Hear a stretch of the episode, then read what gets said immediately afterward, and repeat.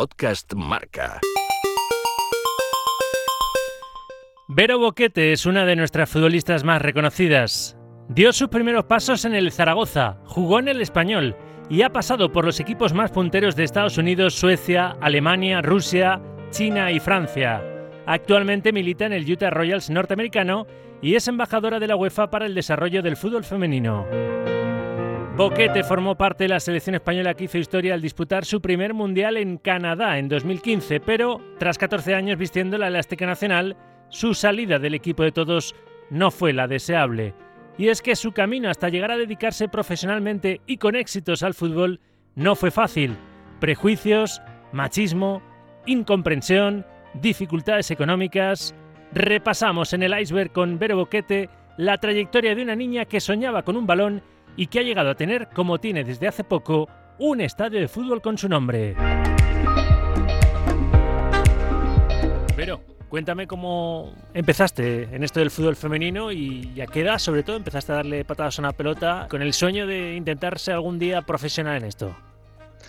Pues empecé desde muy pequeñita, porque mi padre era y es entrenador, tengo un hermano mayor que yo, ellos estaban siempre jugando, entonces yo desde que empecé a andar pues quería lo mismo, quería jugar, quería darle a la pelota y pues desde muy pequeña me enamoré de, este deporte. Con 5 o 6 años ya entré en mi primer equipo y hasta los 15, sí que al ser la única niña en mi ciudad, pues era la única niña que jugaba con, con los niños y la verdad es que yo crecí sin saber que, que ser futbolista profesional era una opción porque no tenía ni referentes femeninos ni información de, de que eso fuese posible, con lo cual, bueno, crecí creyendo que, en algún momento pues eh, el fútbol se acabaría o, por lo menos pues podría seguir pero de, de forma amateur. Vamos a ir repasando tus sueños cumplidos, pero seguro que de niña, cuando empezaste a jugar a esto del fútbol, como todos, me imagino, en la calle, ¿no? No podías ni imaginarte que un estadio mítico como es el de tu ciudad, el de Santiago de Compostela, se fuese a llamar, como ahora se llama, Estadio Bereboquete, ¿no? La verdad es que eso de todas las cosas que han pasado en mi carrera seguramente sea la, menos esperada de todas y, la verdad es que para mí es, es, un título, es el mayor reconocimiento de, mi carrera, eh, tiene un valor pues eh, sentimental pues eh, muy, muy, muy, muy fuerte porque yo he crecido pues yendo a, ese estadio, viendo el fútbol de, primer nivel ahí. Eh, además está en mi barrio, es el estadio de mi ciudad, es la primera vez que, un estadio de fútbol lleva nombre de, de, mujer y creo que eso a nivel social pues lo hace todavía mucho más especial. Sueños, muchos sueños cumplidos y un, bueno, un estadio con tu nombre. Eso es una auténtica pasada. Pero hasta llegar a donde has llegado, Vero, tus primeros pasos en el mundo semiprofesional, tu primer equipo, el Zaragoza, ¿verdad? Sí, así es. Fue la, primera vez que, di el salto, digamos, a fuera de mi zona de confort, fuera de mi ciudad, de mi familia, de mis amigos. Tuve que, dejar todo para irme a, otro sitio y para, para, bueno, para seguir creciendo y allí me fui a, Zaragoza al mismo tiempo que, estudiaba mi carrera en la universidad y, intentaba pues hacerme un hueco en, la mejor liga, eh, conseguir también estar en la selección y, poder pues en un futuro eh, ser eh, futbolista profesional en cualquier otro país. Has jugado en el Zaragoza, en el Español y has tenido, has sido de las primeras en tener experiencias en el fútbol femenino lejos de nuestras fronteras, en Estados Unidos, en el Western New York Flash, en el Chicago Red Stars, de vuelta al Español. Volviste a Estados Unidos, al Philadelphia Independence, Rusia, en el Energija Voronezh, Suecia, en el Tirso, vuelta a los Estados Unidos, en los Portland Thorns, Alemania, en el Frankfurt y en el Bayern de Múnich, y después de la experiencia en la Bundesliga, París Saint Germain, nada más y nada menos, y tu actual equipo que es de vuelta otra vez has hecho mucho las maletas con destino a Estados Unidos. Estás en Utah, en los Utah Royals. Tantos kilómetros recorridos por un deporte que ¿hasta qué punto te apasiona? ¿Has llegado a perder en algún momento la ilusión por el fútbol femenino o siempre te ha motivado el ir buscando nuevas experiencias y, sigues con mucha cuerda todavía, Vero? Pues sigo con mucha cuerda y, esa cuerda pues es la que me da la, ilusión del, del, inicio. Cuando, cuando eres niño, cuando creces, tus primeros pasos a nivel semiprofesional o profesional tienes esa ilusión de ir consiguiendo objetivos y de, ser mejor y eso es lo que, lo que me sigue moviendo. La verdad es que me he tenido que mover mucho, eh, siempre por, por, ambición deportiva, por querer estar en, los mejores equipos, en las mejores competiciones, el poder luchar por títulos. Y la verdad es que, bueno, eh, si pienso en, en el fútbol de una manera romántica, quizás me, hubiese gustado empezar y terminar mi carrera en, un mismo club, pero la verdad es que la suerte y el privilegio de, poder viajar, de poder eh, tener otras experiencias en otros países, creo que, me ha enriquecido muchísimo y me ha, ayudado a, nivel personal, pero también evidentemente a nivel profesional y, y de poder convertirme en mejor jugador. Afortunadamente la sociedad está cambiando a marcha forzadas, pero en tus inicios seguro que encontraste mucha incomprensión, porque una mujer como tú se dedicase a un deporte que siempre decía, no, el fútbol es para los hombres, para los chicos, ¿no? Sí, desde la base, desde el primer día, eh, ya con, cinco o seis años cuando entré en, mi primer equipo, eh, iba a entrenar, iba a los partidos, pero no podía saltar al campo porque había una norma federativa que prohibía a las niñas jugar con los niños.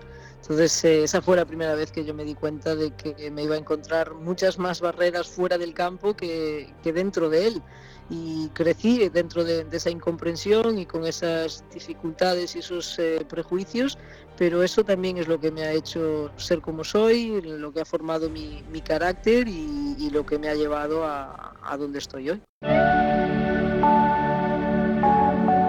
Desde dentro, trabajando como estás, no solo jugando, que sigues jugando al, fútbol, trabajando como estás trabajando desde dentro por, tu deporte, porque eres embajadora desde 2015 eh, de la UEFA para el desarrollo de este, de este deporte del fútbol femenino, ¿qué le falta al fútbol femenino en nuestro país? Porque muchas, las mejores, eh, por desgracia, os tenéis que marchar fuera, ¿no? Para, para, encontrar esa estabilidad económica y esa ambición deportiva que aquí seguramente no, no, no podéis tener, ¿no? Sí, hasta ahora era muy complicado porque nuestro deporte no tenía esa visibilidad, eh, tenía muchos eh, prejuicios, ya que todo el deporte en sí es bastante machista, pero, pero el fútbol en concreto quizás eh, es mucho más. Entonces luchábamos contra, contra una pared mucho más alta y más dura. En los últimos años eso, eso ha ido cambiando, la mentalidad de, la sociedad ha, ido cambiando también y cada vez vemos más fútbol femenino en, los medios de comunicación. Eso hace que, las familias, que la gente lo acepte mucho mejor, lo respete, lo aprecie y yo creo que, el futuro es eh, y va a ser mucho mejor, mucho eh, más seguimiento y eso es lo que va a hacer que el fútbol femenino siga creciendo y consiga ser el deporte mayoritario en nuestro país. ¿Cuántas veces has llorado por esa incomprensión? Por ese encontrarte una cerrazón a que tú como mujer te pudieras emplear a fondo en el fútbol femenino y, dedicarte incluso profesionalmente como luego has conseguido? Bueno, las lágrimas no sé si, llegaron. Si, si, llegaron, pues eh, sí, serían de, rabia, ¿no? De, poder eh, pensar que, bueno, por el, hecho de ser mujer no, no puedes conseguir todas esas cosas. Pero como decía antes, creo que, que toda esa situación y eso es lo que, lo que me ha hecho a mí y, a otras muchas mujeres futbolistas y deportistas de, llegar, de seguir luchando, de, derribar y, barreras, de abrir puertas, de, dejar un futuro mejor para, las nuevas generaciones y aunque nos haya tocado vivir pues eh, muchos aspectos una parte injusta, eh, creo que, dejar nuestro deporte en una mejor situación, eso nos hará sentir una satisfacción, eh, la misma que, que sentimos al ganar partidos y al ganar títulos. No quiero ahondar en lo negativo porque quiero poner el foco sobre todo en lo positivo, en lo que tiene de próspero el fútbol femenino en nuestro país y en, y en todos los países porque cada vez hay más niñas que quieren desde pequeñas dedicarse al, al fútbol como profesión y eso es buenísimo, cada vez hay más federadas y eso es buenísimo pero recuérdame alguna anécdota que tengas especialmente clavada, como una espina ahí, que, que te ha servido de motivación para decir, tengo que derribar este, este tipo de prejuicios. Bueno, por desgracia hay, hay muchas anécdotas o, muchos eh, comentarios. Yo recuerdo pues eh, de pequeña el, crecer, como decía antes, jugando en, en equipos eh, de niños y tener que escuchar pues muchos comentarios desde, desde la grada, especialmente y sorpresivamente desde más desde las madres. Entonces, bueno, el, el crecer con todo eso da rabia, pero, pero al mismo tiempo te, empuja a, seguir cambiando cosas. Muchos directivos, muchos federativos que, nunca han eh, escuchado, que nunca han empujado ni, ni, ayudado para, mejorar nuestra situación. Eh, ellos de alguna manera también te, dan fuerza para poder cambiarlo y, y yo creo que, que eso ha sido una motivación para todas las que hemos estado ahí. Ahora en España en concreto hay una pelea porque tengan las futbolistas españolas un convenio digno, que tú ahí tienes seguro una posición muy firme ¿no? en apoyo a tus compañeras aquí en la primera Iberdrola, ¿no? Sí, sin duda. yo apoyo totalmente a, las futbolistas eh, en España que, demandan ese, ese convenio que, nos pueda hacer crecer. Eh, que seguramente no sean las mejores condiciones, pero son, sí son las mínimas y sí a partir de ahí el fútbol femenino en España puede, puede crecer hacia, hacia algo más profesional y sobre todo unas condiciones para todas, porque sí es cierto que, que ya hay futbolistas en España que son profesionales, que se encuentran en, en clubes y en equipos que les dan unas condiciones muy buenas, pero hay otras muchas que no tienen todo eso y, y es responsabilidad de todas el mejorar, mejorar la situación a nivel colectivo. ¿Crees que desde la federación o desde algunos entes ¿no? y algunas instituciones, incluso pues desde algunos puestos importantes de responsabilidad en el gobierno, no solo del deporte, sino a nivel general, se apoya el deporte femenino y el fútbol femenino en particular un poco de boquilla, ¿Vero? Sí, sin duda, sin duda. Creo que no solo el, fútbol femenino, sino el deporte femenino, eh, en el momento social en el que vivimos, pro mujer, feminista, eh, está claro que, sobre todo si hablamos de política, pues eh, parece que, que, a mucha gente le viene bien hablar, aunque realmente no haya una conciencia realmente y un compromiso real, ¿no?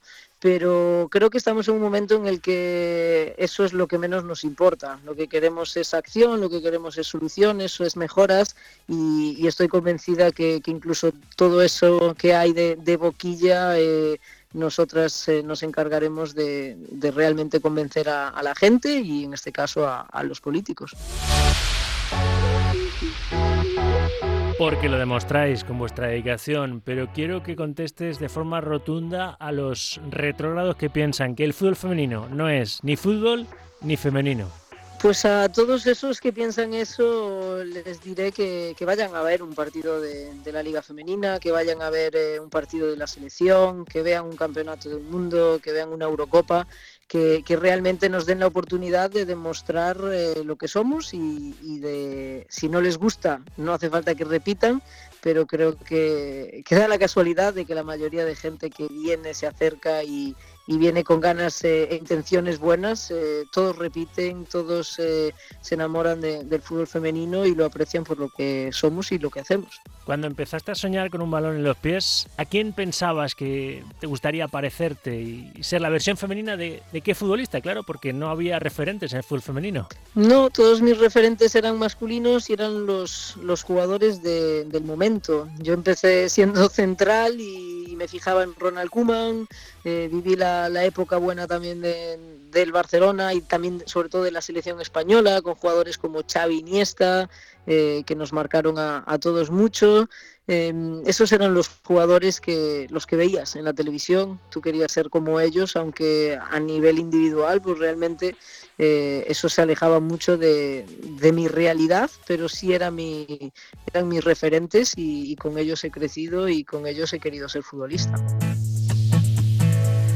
Tú has ganado títulos, tú has sido importante en la selección española y tú ahora eres un referente para esas niñas que se quieren dedicar al fútbol. Pero tu paso por la selección española. ¿Cómo defines la selección, lo que ha significado para ti vestir esa camiseta? Pues eh, ha sido lo máximo. Yo creo que, que a cualquier deportista el representar a, tu país en, un mundial, en una Eurocopa, eh, en cualquier partido, aunque sea amistoso, es lo máximo. Estás representando a tu país, pero estás representando a, a miles de, en este caso, a miles de mujeres que practican este deporte.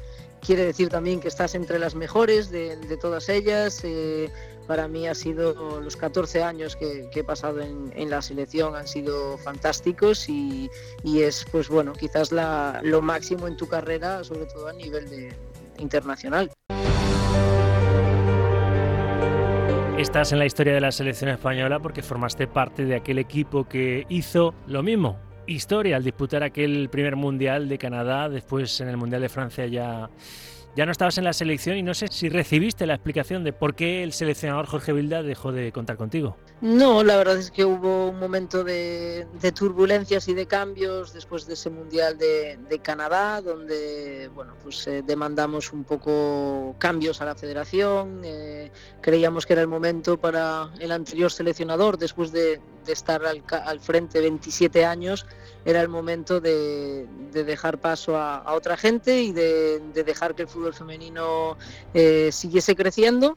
Eh, llegaron cambios, creo que, positivos por los resultados que tenemos, pero, pero bueno, quizás para algunas de nosotras, las, las que quizás demandamos y, generamos más ese cambio, pues bueno, quizás estemos pagando un poco esas consecuencias. Eh, si es por eso, pues eh, no, no hay problema.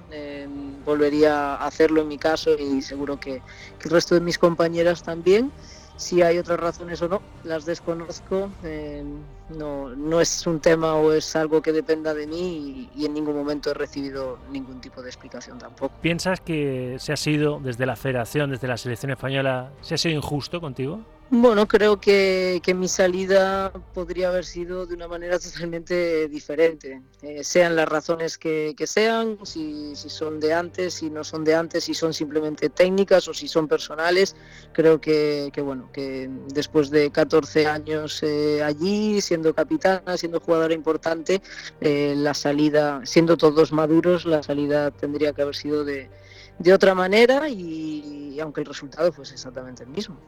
Con 32 años piensas, al menos con este seleccionador, no sé en un futuro, pero con 32 años ahora mismo, ¿a ti te cerraron la, puerta de la selección, pero tú te la has dejado abierta? Bueno, yo creo que la puerta está muy cerrada, no, no por mí. Como digo, yo no he dejado la selección, a mí no me han llamado más. Entonces eh, sé y soy consciente de que mientras el seleccionador sea el que está, no, no va a contar conmigo. Creo que no va a haber eh, cambios en los próximos años, con lo cual eh, mi etapa en, en, la selección española pues se terminó hace ya un par de años.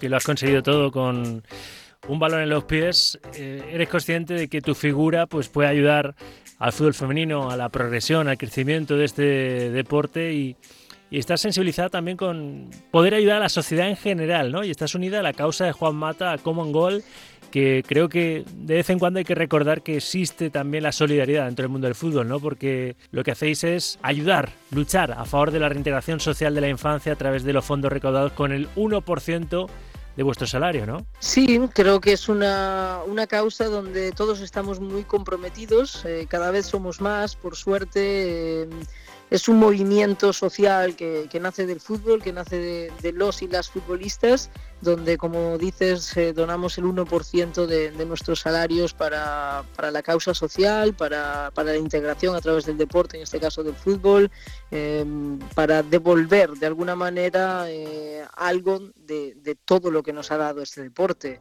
Somos eh, afortunados, privilegiados por vivir las vidas que, que tenemos y, eso nos lo ha dado nos lo ha dado el balón nos lo ha dado el fútbol y si podemos eh, dar algo si podemos cambiar vidas de, gente que lo tiene más complicado pues eh, nosotros estamos encantados de, poder hacerlo y de sobre todo que cada vez somos más y, demostramos que, bueno que los valores de este deporte a pesar de todo lo que se ve en, el máximo nivel y esta industria del fútbol podemos dar mucho más a la sociedad de lo que se está dando Echando la vista atrás, si te pregunto cuál ha sido tu mejor y tu peor momento en el fútbol, ¿cuáles han sido, Vero? Yo creo que el mejor ha sido el ganar la Champions. Eh, era el título que más ilusión me hacía, eh, fue el, mejor momento de, de mi carrera por todo el tiempo que llevaba buscando ese, objetivo, ese título y, quizás el peor eh, en el momento son siempre las finales o los partidos importantes perdidos, pero, pero en estos momentos eh, tienes, puedes pensar mejor y, el peor momento es siempre cuando no puedes jugar. Cuando, cuando llega alguna lesión, algún problema, esos son siempre los peores momentos. Eh, no he tenido lesiones muy importantes, pero sí he tenido una eh, en mi etapa en el Bayern de Múnich que, me privó de, poder estar al máximo nivel durante cuatro o cinco meses y, creo que ese, ese fue el, peor momento de mi carrera.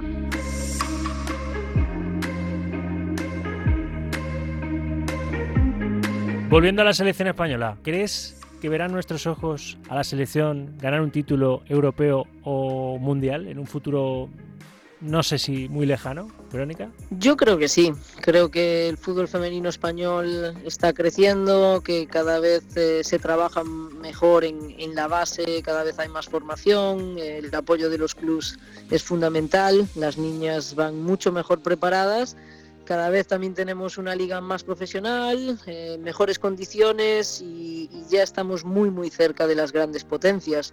Eh, en categorías base ya hemos ganado títulos, luchamos por ellos eh, en cada campeonato y creo que, que, en un futuro no muy, no muy lejano, más bien cercano, España debería de estar luchando por, por los títulos y consiguiendo alguno de ellos.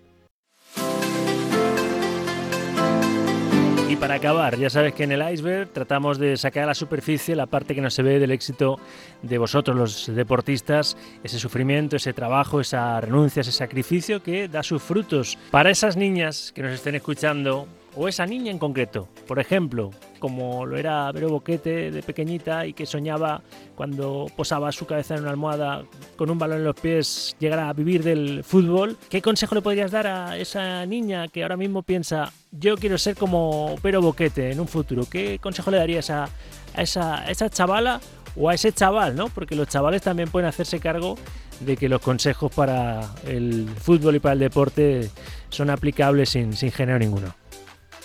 Pues les diría que, esto es cuestión de prioridades. Eh, se habla de, sacrificios, realmente yo nunca digo sacrificios porque, porque lo que hago por este deporte no me parece un sacrificio, pero sí que, hay que hacer renuncias, hay que tomar decisiones, priorizar cosas y, eso es lo que van a tener que hacer. Si realmente el fútbol y, poder llegar al máximo nivel es eh, su ilusión y, su objetivo, eh, van a tener que, decidir van a tener que trabajar muy duro porque solo con talento no, no llega, pero les puedo asegurar que, que vale la pena. Todo el esfuerzo, todo el trabajo siempre vale la pena porque este deporte les hará disfrutar como, como muy pocas cosas en la vida que pueden hacer disfrutar. El iceberg con Rafa Sauquillo. Podcast Marca.